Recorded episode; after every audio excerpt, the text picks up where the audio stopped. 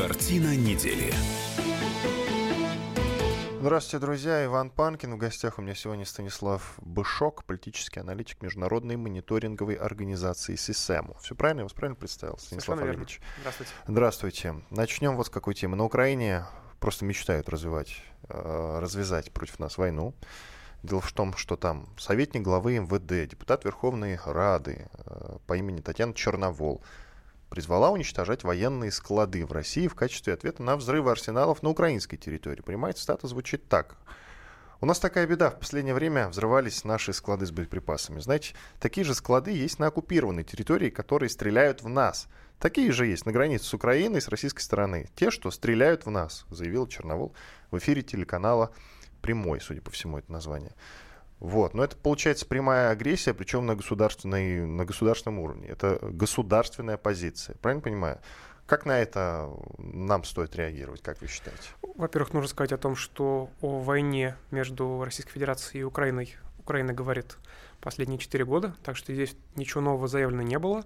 А что касается непосредственно позиции Черновол, то это, а, если угодно, такая а, украинская новодворская. То есть другое дело, что новодворская у нас ну, максимум занимала пост, э, насколько я понимаю, она в первой или во второй Государственной Думе какое-то время была. Ну а в остальное время она считалась, скажем так, э, э, выразителем мнения узкой группы лиц не совсем здоров. Что касается Татьяны Черновол, то она немножко жалко, потому что она насколько я понимаю, э, психически больна, у нее вялотекущая шизофрения, она э, склонна к экстравагантным поступкам, экстравагантному поведению, экстравагантным Э, каким-то э, выпадом или предложением, но, а, к сожалению, учитывая а, текущую э, идейно-политическую ситуацию на Украине, вот такое ее поведение или такие заявления, они, в принципе, рассматриваются скорее как вариант нормы, чем как вариант патологии. И а, любой человек, который назовет ненормальный, ну, скорее всего, будет обвинен в недостаточном уровне патриотизма. Я имею в виду, конечно, украинскую сторону.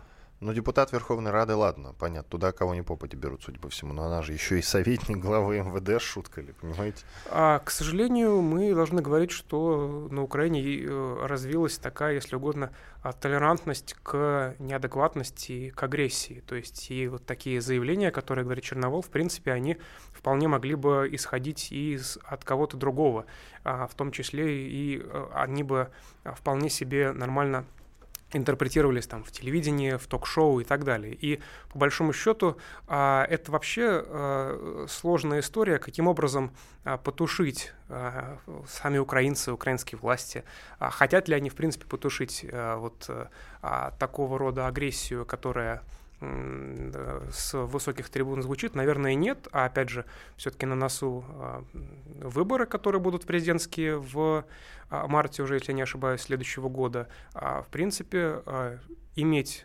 Россию в качестве главного объекта для страхов и главного объекта для того, чтобы сплотить общество в очередной раз, чтобы общество проголосовало правильным образом, но, очевидно, за а, снова Петра Алексеевича Порошенко. В принципе, такие люди, как э, Черновол, которые будут, ну, что ли, нагнетать, э, нагнетать э, такие а, антироссийские, русофобские, даже экстремистские настроения, в принципе, такие люди полезны с технологической точки зрения, хотя с точки зрения, понятно, здравого смысла или психического здоровья, конечно, это все достаточно грустно. Э, смотрите, там несколько раз за последние полгода взрывались склады на территории Украины. Последний инцидент произошел в районе э, населенного пункта Ичня Черниговской области. Кроме прочего, там сгорели ракеты для зенитно-ракетного комплекса БУК вместе с документацией. И, конечно же, звучали э, мысли о том, что якобы Россия к этому причастна. Как вы считаете, причастна, не причастна или просто пьянство, потому что уже были сообщения о том, что там не, несколько пьяных сотрудников были даже задержаны МВД Украины и составлены протоколы, это все было в, в, в интернете, тем не менее, почему-то звучат, э, звучат э, не знаю, как это правильно назвать, звучат обвинения в адрес э, России.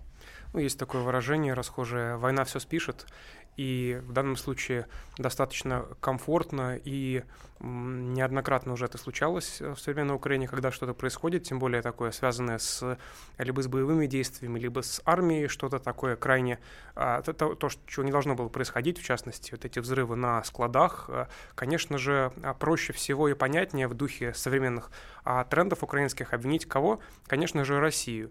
В этом смысле нужно к этому относиться спокойно и понимать, что вот не нужно следовать такой же таким же трендом у нас в стране, когда у нас в стране происходят э, тоже вещи, которых происходить не должно. В частности, Керченская трагедия тоже. Мы же помним, что как только информация стала поступать, тут же некоторые комментаторы обвинили в Керченской трагедии украинских диверсантов. То есть в данном случае, наверное, не нужно э, перенимать негативный опыт Украины и обвинять соседнюю страну во всех э, происходящих у нас э, э, страшных событиях. Кстати, вы не верите, да, вот в эту историю с тем, что якобы был завербован правосеками там каким-нибудь этот молодой человек?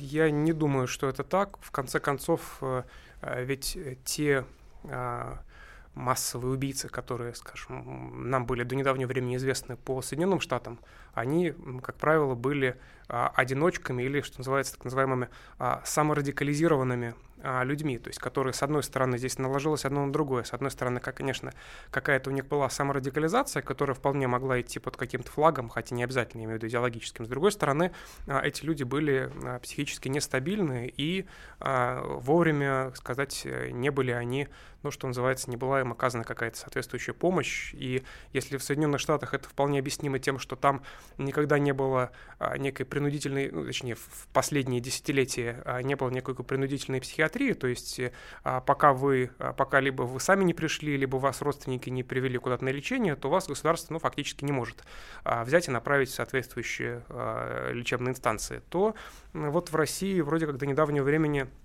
у нас такого не происходило. Сейчас, я думаю, будет немножко пересмотрено, в том числе отношение к что ли, психическому здоровью школьников.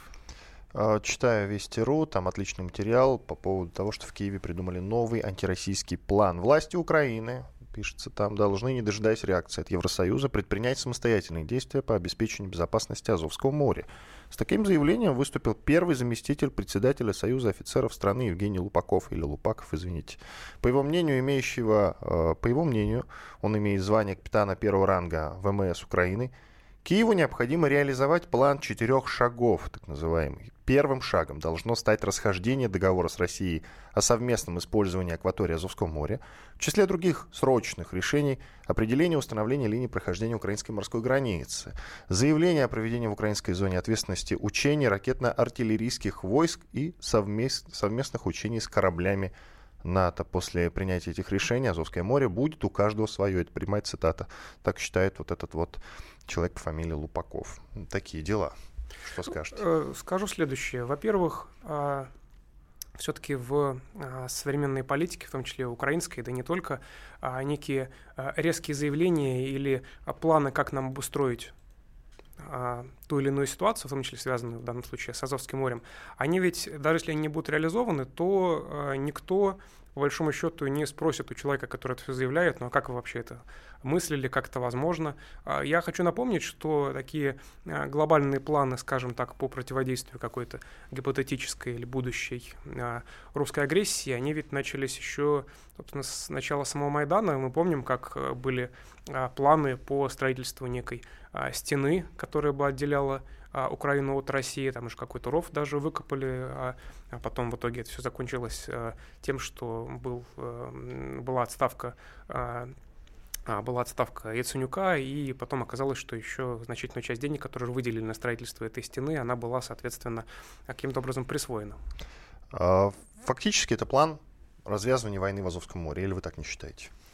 А, дело в том, что а, слабые страны, очень слабые страны, которые не уверены в а, поддержке внешней, не развязывают войны против стран сильных. Насколько я понимаю, даже история с а пятидневной войной 2008 года а, во многом заключалась в том, что Саакашвили был уверен, что а, его поддержит Запад, хотя Запад, насколько я понимаю, прямой гарантии таких не давал. Что касается Украины, то абсолютно аналогичная ситуация. Конечно же, никто никаких гарантий военной поддержки в случае провокации со стороны Украины, конечно же, им не даст. Мы после перерыва обязательно вернемся к этому вопросу. Иван Панкин и Станислав Бышок, политический аналитик Международной мониторинговой организации ССМ. Сейчас буквально на две минуты прервемся, после этого продолжим. Это радио «Комсомольская правда», программа «Картина недели». Оставайтесь с нами. Картина недели. каждый вторник с 10 утра по московскому времени в программе «Главное вовремя» садово-огородные советы в прямом эфире. Про все, что э, зеленое, скажем так, хочу, чтобы радиослушатели задавали свои вопросы. Большой эксперт. Самая удачная находка для всех работников мотыги и лопаты. Тетя Таня Кудряшова. И дети меня зовут мать всего зеленого. Вот такая петрушка на радио «Комсомольская правда». Слушайте и звоните по вторникам с 10 утра по московскому времени.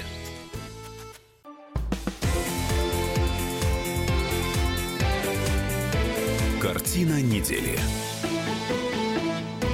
Иван Панкин и Станислав Бышок, политический аналитик международной мониторинговой организации СИСЭМа. Продолжаем картину недели.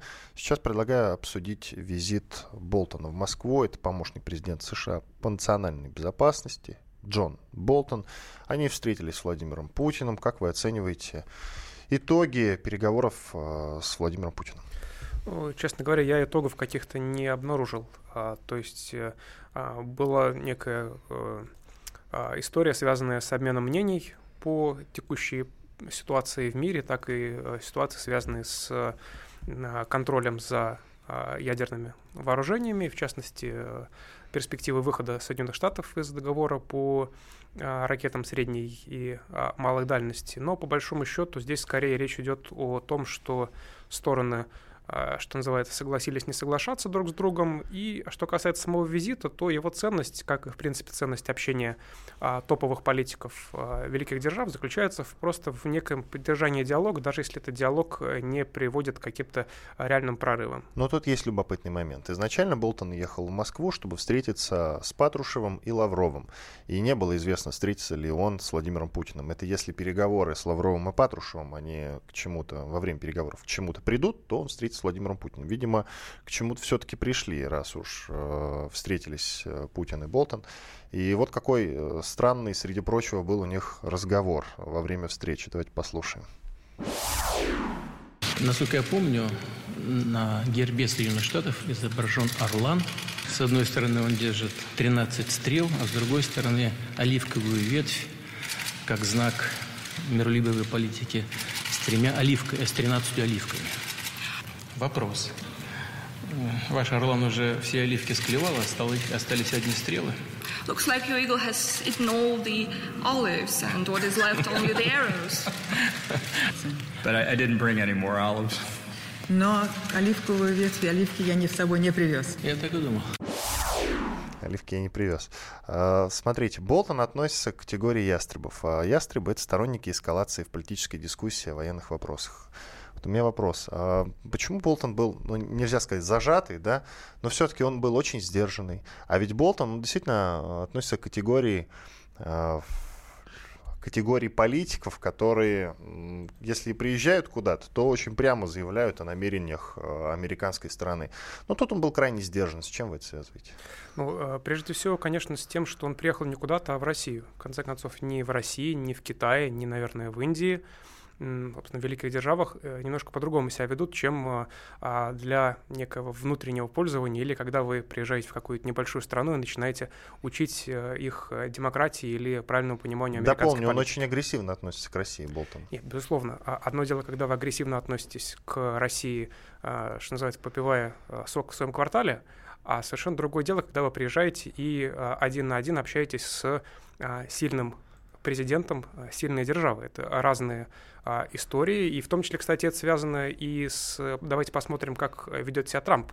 Как Трамп а, общался, скажем, с президентом Франции Эммануэлем Макроном во время своего визита в Францию, и как он общался а, сдержанно и предупредительно с президентом Путиным во время их а, общений. Вы про то, как он перхоть стряхивал с Макроном? Ну, и в том числе, в том числе вот это... Это было руко... в Вашингтоне, по-моему. Это Макрон числе... как раз в Вашингтон приезжал. Не, не, в том числе вот это, помните, рукопожатие, а, когда, когда он перетягивал. Он... Да, да, то то да. есть с Путиным такое не пройдет, и я думаю, что это все прекрасно понимают. То есть здесь дело в том, что а, при всей своей ястребиности все-таки а, Болтон — это политик а, опытный, и он понимает, когда и что говорить, и с кем говорить. Он прекрасно понимает, что а, звучало бы несколько а, нелепо его какие-то претензии или тем более агрессивное поведение в отношении м, президента Путина, тем более говоря об этом а, публично. Так что а, в данном случае как раз-таки не удивлен такому более, что ли, скованному и одновременно более спокойному отношению, с которым он общался с а, российским лидером. Другой вопрос, опять же, все-таки одно дело отношения, а другое дело там, соблюдение политеса, а с другой стороны, все-таки, опять же, мы пока не видим а, возможности, чтобы Соединенные Штаты не выходили из этого соглашения РСМД, о котором, собственно, шла речь в последнюю а, неделю. Так что а, вежливость а, Болтона, который, однако, ни одной оливки не привез, собственно, чем подтвердил а, слова президента Путина, все-таки она говорит о том, что, ну, э, да, конечно, вежливость будем соблюдать, но тем не менее будем а, а, выходить из наших международных соглашений, в том числе тех, которые достаточно чувствительны для России. По итогам визита в Россию он отправился в Интерфакс и там дал пресс-конференцию Болтон. Э, среди прочего, на ней он сказал, что Россия условия договора не соблюдает, сказал это очень мягко и сдержанно, и поэтому договор будет э, расторгнут, потому что ну, ракеты России, по его словам, присутствуют в Европе. Внимание, вопрос. А американские ракеты не присутствуют там, где они не должны по условиям договора присутствовать? Ну, мы же знаем, что есть демократические ракеты, они хорошие. Они могут присутствовать. И ракеты бывают хорошие, да. и плохие. Вот, а есть плохие ракеты, соответственно, авторитарные, которые должны быть уничтожены, либо, по крайней мере, как-то их количество сокращено. Понимаете, а вообще в, во всех международных делах, связанных с каким-то силовой историей, и даже во всех мировых войнах, ну, точнее, в двух мировых войнах, все-таки никто ведь не начинал войну или какую-то конфронтацию а, с того, что, знаете, мы а, большие, злые и плохие, хотим там вас э, немножко принизить или там даже забрать вашу территорию. Все начиналось с того, что мы отвечаем на некую агрессию, которая либо была, либо не была. То же самое относится к Соединенным Штатам. Понятное дело, что а, все-таки даже для а, американской публики история про то, что, вы знаете, мы вот решили, что а, мы слишком сильные и нам не нужно самих себя сдерживать в плане наших ракетных возможностей, поэтому мы решили выйти из а, договора с Россией. Нет, а вот история с, с тем, что а, все окружающие а, пытаются какую-то из нас выгоду извлечь, в том числе не соблюдая те договоренности, которые для нас являются сдерживающими. Поэтому мы принимаем решение, раз другие не соблюдают, мы тоже, мы разве Разве мы рыжие? Разве мы должны соблюдать соглашение, которое больше никто не соблюдает? Мы, соответственно, тоже это выйдем. Так что эта история совершенно а, такая а, общая общеполитическое, и, что называется, все политики делают это. Когда вы хотите а, совершить что-то м, сомнительное, может быть, даже то, что может быть интерпретировано как ваша агрессия, вы прежде всего мотивируете это своим а, миролюбием, своим желанием сохранить а, мир в собственной стране, в то время как а, ваши партнеры почему-то этого не желают. По крайней мере, так, так это презентуется для публики. Есть более народное объяснение. Это когда от тебя не очень хорошо пахнет, ты что-то дурно пахнущее вокруг себя разбрасываешь, чтобы на тебя не подумали.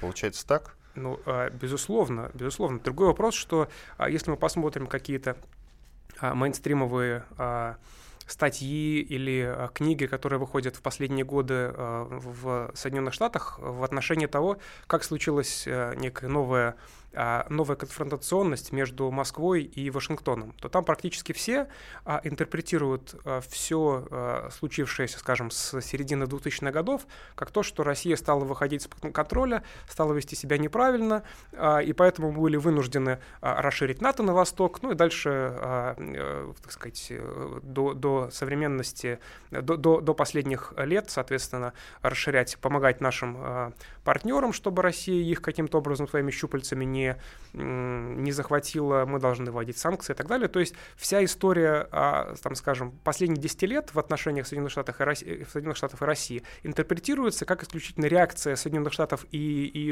их союзников а, на а, агрессивные неоимперские и реваншистские действия России и Китая. Это только так интерпретируется. Вот. Насчет Китая. Насчет Китая. Трамп э, тут совсем недавно, на этой неделе точно, э, в одном из интервью, по-моему, для Fox Business, если я ничего не путаю, э, сказал примерно следующее. Вы знаете, по сравнению, вот что касается кибератак, э, по сравнению с Китаем, Россия маленький мальчик вообще. То есть в кибератаках уже э, США постепенно переключается на Китай. Все чаще звучат от США обвинения в кибератаках именно не в адрес России, а в адрес Китая уже. То есть они Китай превращают в страну, которая выходит из-под контроля. Э, сейчас пальма первенства вот это перейдет к Китаю, я правильно понимаю? И Китай будет главным агрессором, а США не боятся иметь по соседству таких, вдруг, таких по соседству друг с другом, я имею в виду, таких, э, скажем так, серьезных соперников, нет? Ну, конечно, это некомфортно. И вообще нужно сказать о том, что нам, конечно, приятно быть э, там, главными соперниками Соединенных Штатов, но если мы посмотрим на экономические показатели, то, конечно, а, к нашему, наверное, сожалению, главными соперниками являются Китай и растущая Индия. Индия пока не показывает своих внешнеполитических амбиций, амбиций но я думаю, что лиха беда начала, я думаю, скоро это а, тоже будет актуально актуальны. То есть мы на самом деле после Китая и Индии идем. Другой вопрос, что все-таки здесь э, речь идет о некой такой а, инерции, связанной с э, восприятием мира а, в а, категориях XIX века. Я имею в виду тех категориях, когда миром правили по большому счету империи белых мужчин. То есть вот, э, или сейчас это какие-то постимперские государства, то есть нет, э, пока еще трудно э, предположить, что, оказывается, могут западным странам, или в данном случае Соединенным Штатам, противостоять не империи других белых мужчин, а что совершенно не западные центры силы, прежде всего Китай. Поэтому по-прежнему такая история, что, конечно, вот Россия тоже является нашим а, геополитическим противникам и так далее, но постепенно а, все-таки а, происходит понимание, как мне кажется, того, что, в общем-то, не Россия единый. Иван Панкин и Станислав Бышок, политический аналитик Международной мониторинговой организации ССМ. Продолжим через 4 минуты после рекламы и новостей. Оставайтесь с нами. Картина недели.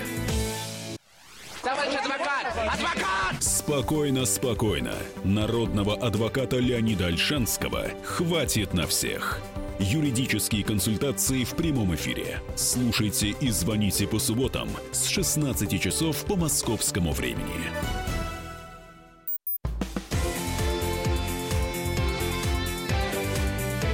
Картина недели.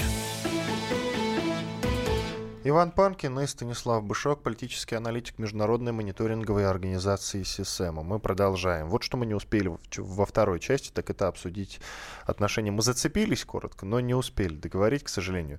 А потом к саммиту в Стамбуле перейдем плавно. А, мы, я так понимаю, очень очень нехорошо поступили по отношению к американцам, когда вдруг договорились с Индией о продаже им, а, значит, комплексов С-400 это очень серьезные военные комплексы, и когда такая страна, вы сказали, что это очень быстро растущая экономика, она сейчас представляет реальную угрозу, угрозу для всех стран, включая США, и когда такая страна покупает С-400 у России, это, безусловно, американцам понравиться не может. Особенно с учетом того, что Индия были партнерами Соединенных Штатов, и тут вдруг они у России С-400 покупают. Вот как на это американцам, э, как это американцы нам и им простили, скажите, пожалуйста.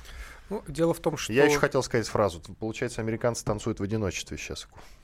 Ну, не то что в одиночестве, но партнеров э, таких э, проверенных немножко число сокращается. Нужно говорить о том, что э, почему Индия решила закупить наши комплексы российские. Здесь два момента. Один простой, другой чуть сложнее. Простой момент заключается в банальном соотношении цены и качества. А если наши комплексы не хуже американских, а может быть даже лучше, но стоят дешевле, то э, это логичный выбор. И второй момент, он, конечно же, связан с э, историей политической. А когда вы являетесь страной э, резко растущей, страной с огромным населением и страной, которая входит в число новых великих держав, то понятно, что вы должны, в том числе и внешне, проявлять свою независимость. И когда на вас начинают сначала мягко, а потом не очень мягко давить, то вы для того, чтобы продемонстрировать как своим партнерам, так и окружающему миру свою независимость, вы, конечно, должны реагировать на давление ну, соответствующим образом, то есть не, а, не поддаваясь на него. Так что Опять же, Индию мы пока еще воспринимаем примерно так, как мы воспринимали Китай лет 15 назад. Страна бедная, а, страна, в которой господствует а, антисанитария и отсутствие дорог и так далее, и которая, наверное, ни к чему особо не придет. Это уже сейчас не совсем так, и несмотря на то, что темп роста у Индии, насколько я понимаю, а, ниже, чем у Китая, но учитывая количество населения, в принципе, даже если представить себе, что каждый индус в следующем году получит в год на 10 долларов больше, чем он получал, Представляете, в масштабе Индии сколько это будет? А учитывая, что там все-таки рост не на 10 долларов, а чуть повыше, то а, мы видим, что Индия и как любое другое такое становящееся великим государство, конечно же, оно а, и ведет себя совершенно иначе, чем оно вело бы себя лет 10 э, назад. А, в данном случае американцам, американцам, конечно же, это некомфортно, опять же, по тем же самым двум причинам. То есть, с одной стороны, а, это потеря, по частично некоторого рынка сбыта своих товаров, а для Соединенных Штатов и для республиканской администрации принципиально а, а принципиальное направление — это поставки вооружения, потому что военно-промышленный комплекс играет а, одну из ключевых ролей в американской политике. Вот лобби ВПК, конечно же, потеря частичная такого рынка, не потеря, скажем так, сокращение такого рынка, как Индия, уже некомфортно. Ну и второе, конечно, некомфортно, когда в качестве партнера по оружейным делам все-таки фигурируют не Соединенные Штаты, а а России. И, кстати, опять же, а, говоря уже про Турцию, в конце концов, Турция, которая является членом НАТО, которая также а, а, совершает, насколько я понимаю, оружейные покупки теперь уже и из России тоже, это совсем из ряда вон выходящая история, потому что не принято в странах НАТО закупать вооружение у государства, которое является принципиальным противником для НАТО и, собственно, для противодействия которому НАТО и создавалось. Итак, сейчас в Стамбуле, в Турции, проходит э, саммит четырех. Э, лидеры России, Германии и Франции собрались в Турции. Лидер трех, получается, извините. Э, саммит трех. Э, лидер России, Германии и Франции собрались в Турции на саммит по сирийскому урегулированию. Там находится Дмитрий Смирнов, политический обозреватель «Комсомольской правды». Давайте послушаем, что он нам рассказал. Главным итогом завершившегося четырехстороннего саммита по Сирии можно назвать схожесть позиций, которые продемонстрировали Россия, э, Франция с Германией и Турция. Как сказали Меркель и Макрон на пресс-конференции после переговоров, самое главное, чтобы не было эскалации никакой напряженности, чтобы не было военной операции в Идлибе, чтобы не было применения химического оружия в Сирии. В таком случае мы готовы идти на переговоры по инвестициям в восстановление инфраструктуры Сирии, готовы обсуждать обсуждать переходный период, политически готовы сотрудничать с Конституционным комитетом, который следует собрать уже в ближайшие два месяца для выработки вот этого постсирийского политического пространства и новой конституции Сирии. Владимир Путин, который обычно выступает очень сдержанно, вчера все-таки применил такие железные нотки. Он сказал, что мы, в принципе, за политическое решение конфликта, и мы всегда за это выступали. И в Идлибе мы тоже готовы терпеть то, что у турков не сразу получается отвести тяжелое вооружение, и то, что у них не очень получается наладить диалог с группировками, за которые они брали ответственность. Но в случае, если оттуда будет исходить и дальше угроза, Россия оставляет за собой право ликвидировать вместе с Дамаском очаг напряженности, сказал Путин. И это прозвучало таким серьезным предупреждением. Мне кажется, Меркель и Макрон это услышали, а может быть, не только они. Дмитрий Смирнов, политический обозреватель комсомольской правды. И сколько слов готовы, готовы, готовы прозвучало вот, э, собственно, в сообщении Димы Смирнова. Но что-нибудь из этого сбудется, скажите, пожалуйста, как вы считаете?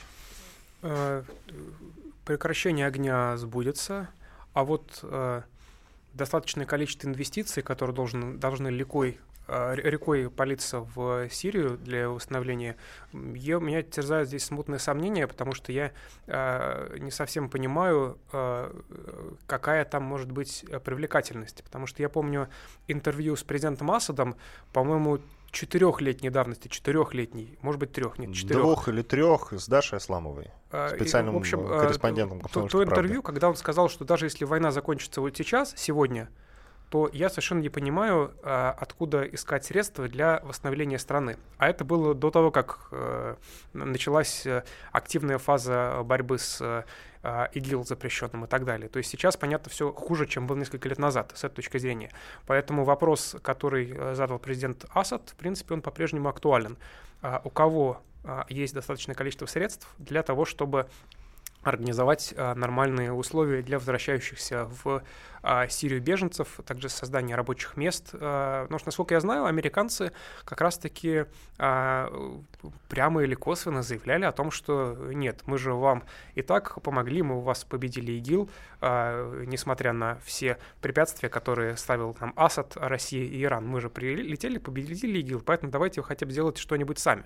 В этом смысле вообще очень было интересно и э, так несколько абсурдистская история наблюдать за тем, как интерпретировались а, боевые действия последних лет в мейнстриме, скажем, российском и американском.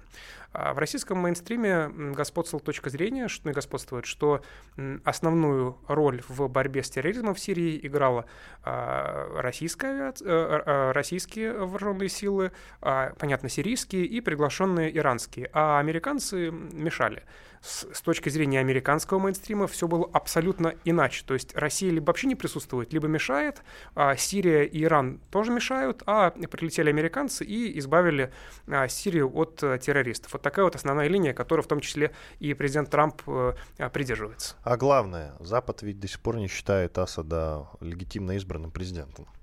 Да, но а, все-таки а, Запад, по крайней мере, Западная Европа э, соглашается его потерпеть. Причем э, вот э, время, сколько они готовы его терпеть, оно, насколько я знаю, не обозначено. То есть э, э, сейчас риторика такая, что э, Трамп должен уйти, но потом. Я чуть было не забыл поговорить об очень важной вещи. Американский журнал «Международные отношения» посвятил целый номер возможным сценариям ядерной войны в котором заместитель помощника главы Пентагона, его зовут Элбридж Колби, сообщил, что борьба с терроризмом уходит в прошлое, уступая место соревнованию больших держав. А заголовок следующий. Если хочешь мира, готовься к ядерной войне. Откуда столько агрессии, скажите мне, пожалуйста, у американской страны? Почему там все время все, все генералы, э, представители спецслужб говорят или предупреждают о войне? Вот почему? Ну, есть ведь э, такая а, традиция опасаться ядерной войны, причем традиция имеет глубокие корни. И достаточно вспомнить классический фильм «Доктор Стрэнджлав», который полностью этому посвящен, и который сейчас как-то становится все более актуален, несмотря на то, что он черно-белый и, в общем-то, про другое время а, повествовал. А, в принципе, в, что касается Foreign Affairs, то действительно этот журнал считается а, лидирующим таким внешнеполитическим а, журналом американским, где постоянно топовые а, политики, чиновники и так далее печатаются. И а, действительно, если говорить про конкретно эту статью, то ведь э, понятно, что э, противостояние мировое э, это было и остается противостоянием великих держав, потому что э, террористы при всей их э, а, бесчеловечности и кровавости, все-таки они не могут тягаться с а, маломальски серьезными государствами, не говоря уж про великие державы. В конце концов, понятно, что мы а, знаем про теракт 11 сентября, который э, сейчас уже, ну, что называется, в политическом ДНК американцев, да не только. Но а, если сравнить, скажем, вот этот теракт с а, теми войнами, которые велись и ведутся мировыми державами на всем, на всей территории земного шара, это несравнимая история, совершенно несравнимая, поэтому такое вот его заявление заявление относительно того, что снова а, возвращаются а, конфликты или противостояние великих держав, но на самом деле оно, по большому счету, не особо-то и куда-то уходило. Просто в 90-е годы была ситуация такая, что а, казалось, что пришли к однополярному миру, поэтому, соответственно, есть главная держава, с которой никто не будет тягаться, и есть какие-то мелкие относительно проблемы, связанные с негосударственными акторами, в том числе с международными террористами. Когда в итоге случилось то, что назвали возвращением истории, в противоположность концу истории, соответственно, и в это возвращение истории включились не только Россия, но и вот поднимающиеся великие державы Китай и Индия, то понятно, что снова возвращается такая же риторика, что по-прежнему а, как и э, в старе, как и в 19 веке или 20 веке, противостояние идет между все-таки государствами, а не какими-то негосударственными акторами, а какими-то структурами. Вот любопытно, вы вспомнили про 11 сентября, и я вспомнил один интересный момент. Тут недавно был жестоко убит журналист Хашоги, он работал на американский, американскую газету «Вашингтон-Пост», он вообще подданный Саудовской Аравии, и вот он убил в, был убит в посольстве Саудовской Аравии, которое находится в Стамбуле, причем зашел и не вышел. И говорят, что его там расчленили. Пока непонятно, как это все произошло. Тем не менее, США предъявляет какие-то обвинения Саудовской Аравии. Она сначала не соглашалась, потом вроде как согласилась, но сказали, что это враги нации его там убили, а не мы конкретно, мы к этому не причастны. Но вот что любопытно. Американцы закрыли на это глаза, но не закрыли на Скрипалей глаза. Я вот какую мысль хочу развить. 11 сентября большинство тех террористов, которые атаковали Всемирный торговый центр в США, они были подданными Саудовской Аравии. Но так как у США и Саудовской Аравии были очень крупные договоры, бизнес-интересы, то они как-то закрыли на это глаза. Вот после перерыва я предлагаю как немножко подробнее развить эту мысль. В студии радио «Комсомольская правда» находится Иван Панкин и Станислав Бушок, политический аналитик международной мониторинговой организации СИСЭМ. Еще мы поговорим, конечно, о том, что сейчас происходит в Закарпатье. Дело в том, что Закарпатье может стать вторым Донбассом. Также, среди прочего, поговорим о том, что более миллиона человек подписали петицию за новый референдум по Брекзит в Великобритании. Николай Сванидзе прокомментировал. Оставайтесь с нами. Картина недели. The time for empty talk is over. We will make America great again. Это все мы слышали. А что на самом деле происходит в США? Реальные новости, курьезы и события, которые нигде, кроме Штатов, случиться не могут. Как они там за океаном вообще живут? Разбираемся в программе «Не валяй дурака Америка» с Марией Берг и Александром Малькевичем. Слушайте и звоните по понедельникам с 12 часов по московскому времени.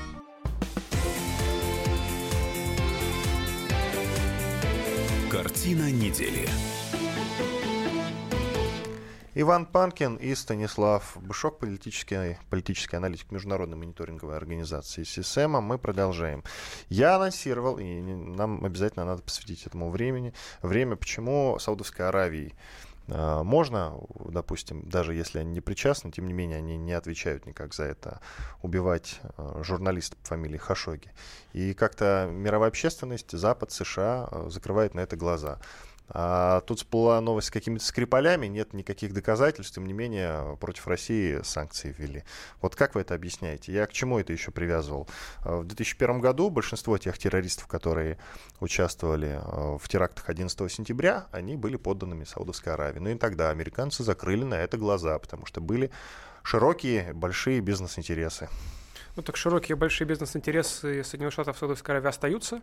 А кроме того, Саудовская Аравия... Там это... какой-то большой э, оружейный договор Абсолютно. Конечно, то есть Саудовская Аравия, она ведь ничего не производит, кроме нефти. Соответственно, все остальное они закупают э, у других стран, а что касается вооружения, то это Соединенные Штаты. Более того, Саудовская Аравия является а, балансиром, который на Ближнем Востоке а, балансирует Иран что все разговоры по поводу того, что главный союзник Соединенных Штатов на Ближнем Востоке это Израиль, это, ну, скажем так, э, достаточно спорное утверждение, потому что если в Саудовской Аравии многие не любят на Ближнем Востоке окружающее государство, то Израиль, по-моему, не любят все окружающие государства, поэтому с таким союзником достаточно сложно общаться. Возвращаясь к Хашоге, ну, э, действительно, а, Россия является великой державой, и Россия является оппонентом Соединенных Штатов по многим вопросам, в том числе на Ближнем Востоке. А Саудовская Аравия не является великой державой, она является страной, которая закупает э, очень выгодно для Соединенных Штатов у них вооружений. Поэтому, соответственно, на что-то будет загреваться глаза, а какие-то вещи, связанные с Россией, конечно же, будут педалироваться, как эта история со Скрипалями. Хотя я с вами не согласен, что весь мир закрыл глаза на Хашоги. В конце концов, в том числе Прежде всего в Европе, например, Ангела Меркель делала заявление, насколько я помню, недавно по поводу того, что это недопустимо, и что нужно это все расследовать, и нужно а, немножко пере... А, и, иначе формулировать вообще свои отношения с Саудовской Аравией. Так Вы что... можете быть не согласны сколько угодно, однако никаких санкций против Саудовской Аравии не ввели, тогда как все дружно поддержали санкции, ну практически все, кроме там каких-то исключений, типа Австрии, поддержали санкции против России. Вот это-то вы никак не можете объяснить. Нет, санкции э, Австрия не поддержала санкции, но тоже вела. Она тоже в, в, в санкционной истории Евросоюзской участвует, потому что Евросоюз ну, это целостное образование, которое в целом вводит санкции. Дело в том, что а, для а, Евросоюза, который а, в последнее время является такой не, не очень стабильной структурой с растущими евроскептическими тенденциями, необходим внешний фактор, который бы объединял европейские страны против, э, перед лицом некой гипотетической внешней агрессии. В конце концов, агрессии Саудовской Аравии вряд ли а, была бы возможна и как-то это изобразить. А Россия, поскольку является традиционным таким другим с большой буквы для а, Европы, то, конечно, э, санкции это в основном связаны не с Россией, а связаны с поддержанием а, внутреннего единства Европейского Союза, чтобы он дальше не распадался. Э, к другой теме. Более миллиона человек подписали петицию за новый референдум по Брекзит в Великобритании. В петиции отмечается, что людям пришло время сказать решающее слово по соглашению о выходе Великобритании из ЕС, пока не слишком поздно, дополняется. А, значит, опрос вот этот проходил э, по поводу референдума, э, значит, проходил на сайте change, change.org, и вот уже миллион человек. Шутка ли? Это очень много, я считаю. Давайте послушаем мнение Николая Сванидзе, историка и журналист. Что он думает об этом? Брекзит очень странная штука, потому что был референдум демократичный и чуть-чуть с минимальным преимуществом на волосок, но тем не менее большинство британцев проголосовало за отделение как бы от Европы. Потом выяснилось, что не была полностью дана информация, что англичане голосовали немножечко вслепую. То есть им вроде как понравилось, что вот мы будем отдельно от Европы, от этих жирных котов в виде европейской бюрократии, будем сами по себе, мы великая нация, старая добрая Англия, нас тут держат ремнями, цепями, а мы будем сами, мы сами с усами. Теперь выясняется, что это все не так просто, что это был немножко детский выбор. Если ребенку предложить есть много сладкого на выбор или не есть, так он скажет есть. А потом выяснится, что это вредно. Вот выясняется, что Брекзит, он несет больше негатива, чем, чем позитива. И чем больше информации, тем больше людей говорят, что черт тебя знает, затылок-то репу чешем, а вот напрасно так проголосовали-то. Вот этот миллион, он свидетельствует о том, что нация разочарована в своем собственном выборе. Но это не значит, что она повернет назад. Потому что референдум такая штука, которую невозможно раз провести, потом передумать еще раз провести. Демократическая процедура такого масштаба – это серьезный выбор. И он будет, наверное, уроком для англичан. В следующий раз делать выбор еще более ответственно. Хотя, в принципе, все может быть. Но я думаю, что, что разворота по Брекситу не будет. Николай Сванидзе, историк и журналист. Разворот будет, не будет, вы как думаете? Нет, разворота не будет. Я думаю, нужно понимать, что все-таки э, заявление о том, что британцев обманули и Брексит это не то, что они думали, это не совсем верное заявление, потому что э, когда вы обманываете, вы знаете некую правду, а говорите ложь. А Брекзит до этого не происходил. Никто до этого из э, Евросоюза не, не выходил. Все только входили в Евросоюз, он постоянно расширялся, и, собственно, вообще даже а, статью о том, что из Евросоюза можно выйти, а, ее ввели в европейские документы, тоже, если не ошибаюсь, лет 10 назад. И то так чисто для галочки, что, в принципе, не только можно к нам в Евросоюз войти, а еще можно выйти. То есть, соответственно, а, много сейчас сыпется обвинений, в том числе в адрес а, британского премьера Терезы Мэй, что она как-то неправильно ведет переговоры по Брекзиту. Но, опять же, нужно понимать, что до нее этого никто не делал. Более того, когда люди голосовали о, за выход из Евросоюза, действительно, каждый вкладывал в понятие выход из Евросоюза что-то свое. И здесь э, никто никого не обманывал, просто а, как в итоге получится этот выход и в чем он будет будет состоять, это зависит э, от того, как, как будут проходить переговоры, которые сейчас идут. Никто этого, финальной точки никто не понимает. Никто не понимает, что такое выход из Евросоюза. Из каких именно договоренностей, которые были на протяжении тех десятилетий, что а, Великобритания была в составе Единой Европы, раньше это называлось Европейское экономическое сообщество, потом Европейский Союз, из чего из этого нужно будет выходить, а из чего не, будет, не нужно будет выходить. В частности, ну, четыре основные а, критерия Европейского Союза – это а, свобода передвижения а, людей, а, средств, значит, а, капиталов и услуг – вот из этих вот четырех свобод, а, из каких именно свобод и как, каким образом выйдет Великобритания? То есть даже сейчас ведь Великобритания не входит ни в зону евро, ни в зону Шенгена, так что она на протяжении тех десятилетий, что она была в составе Европейского Союза, она все равно была немножко в стороне. Более того, например, если во время референдума 2016 года а, соотношение сил а, было 52% за выход, 48% за того, чтобы оставаться в Евросоюзе, всего лишь 4%, то есть статистическая погрешность была разница. И сейчас, согласно соцопросам, которые я читал, а, разница тоже 4%, но в другую сторону. Сейчас чуть больше хотят все-таки сохраниться в Евросоюзе, а чуть меньше хотят выйти. Но опять же, э, в, в обществе нет консенсуса по а, Брекзиту. Однако же, насколько можно судить э, по выступлениям, в том числе премьера Терезы Мэй, все-таки и даже, даже либористы, которые выступали за сохранение Евросоюза, в принципе, сейчас все понимают, что откатить на назад означает, с одной стороны, признать свою а, недостаточную демократичность, с другой стороны, немножко показать своим собственным гражданам, что их выбор не совсем очевиден, не совсем понятен, не совсем уважается. Поэтому, я думаю, для Великобритании а, нет варианта а, не выходить из Евросоюза. Другой вопрос — что мы по-прежнему не знаем, в чем конкретно будет заключаться этот самый Брекзит. Потому что с точки зрения Брюсселя, а, например, а, переговорщиков из Брюсселя, там, Дональда Туска и а, Жан-Клода Юнкера, Британии предлагается выйти из Евросоюза, а формально оставаясь в, в некой политической сфере европейской, то есть э, соблюдать все те рекомендации, регламенты и так далее, которые есть в Евросоюзе, без возможности на них влиять. Понятно, что для Великобритании неприемлем такой Брекзит. А Закончите, пожалуйста, мысль. Да, а соответственно для британцев э, принципиально сохранить доступ к э, свободному рынку товаров, потому что для Британии принципиально к свободному э, передвижению капиталов, но для них и для тех, кто голосовал за выход из Великобритании, принципиально это ограничить миграцию и ограничить, собственно, приток, миграционный поток или приток трудовых мигрантов в Британию. Собственно, это была основная мотивация, согласно социологии, тех, кто голосовал за выход из Евросоюза, то есть они голосовали за а, возвращение суверенитета полного своей страны. К другой теме в завершении предлагаю обсудить. Киев может в будущем потерять Закарпатье. Об этом в интервью порталу «Обозреватель» заявил заместитель главы так называемого Министерства по вопросам временно оккупированных территорий Украины Григорий Тука. По его словам, с момента обретения Украины независимости три региона страны, Крым, Донбасс и Закарпатье, были отданы на откуп местным элитам в обмен на их лояльность киевским властям. Что касается Закарпа... Закарпатья, я уточню для наших, для наших слушателей, они могут отойти в Венгрии. Венгры беспрепятственно раздают местным жителям паспорта, причем так и говорят, вы, пожалуйста, а, украинским властям об этом не говорите. Вот. И там сейчас возникает конфликт. Украина, конечно, очень э, радикально настроена против Венгрии, Венгрии и наоборот. Что из этого выйдет, как вы считаете? Минута у нас. А, Донбасса нового не будет, просто потому что нет э, а, государства, которое оказывало бы ту или иную поддержку а, восставшим, потому что все-таки Венгрия меньше и чем, чем Российская Федерация. И хотя, хотя Венгрия является, конечно же, национальным и националистическим государством. Паспорта они выдают только либо людям, людям венгерского происхождения, либо тех, у кого там бабушка-дедушка был венгром. То же самое относится кстати, к Румынии. То есть в этом смысле венгры поддерживают максимально свою диаспору, в том числе на Украине, но однако э, Венгрия, как страна НАТО, э, конечно же, не готова ввязываться в какую-то вооруженную конфронтацию с Украиной.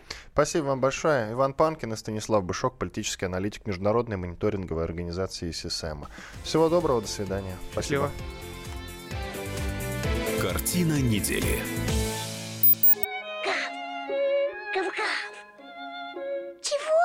Чего тебе? Тише. Я придумал секретный язык. А зачем секретный язык, а? Чтобы мы могли разговаривать, а нас никто не понимал. Учитесь понимать своих питомцев. В эфире радио «Комсомольская правда» советы ветеринара Ильи Середы. Слушайте программу «Вот такая зверушка» каждую субботу с 5 вечера по Москве.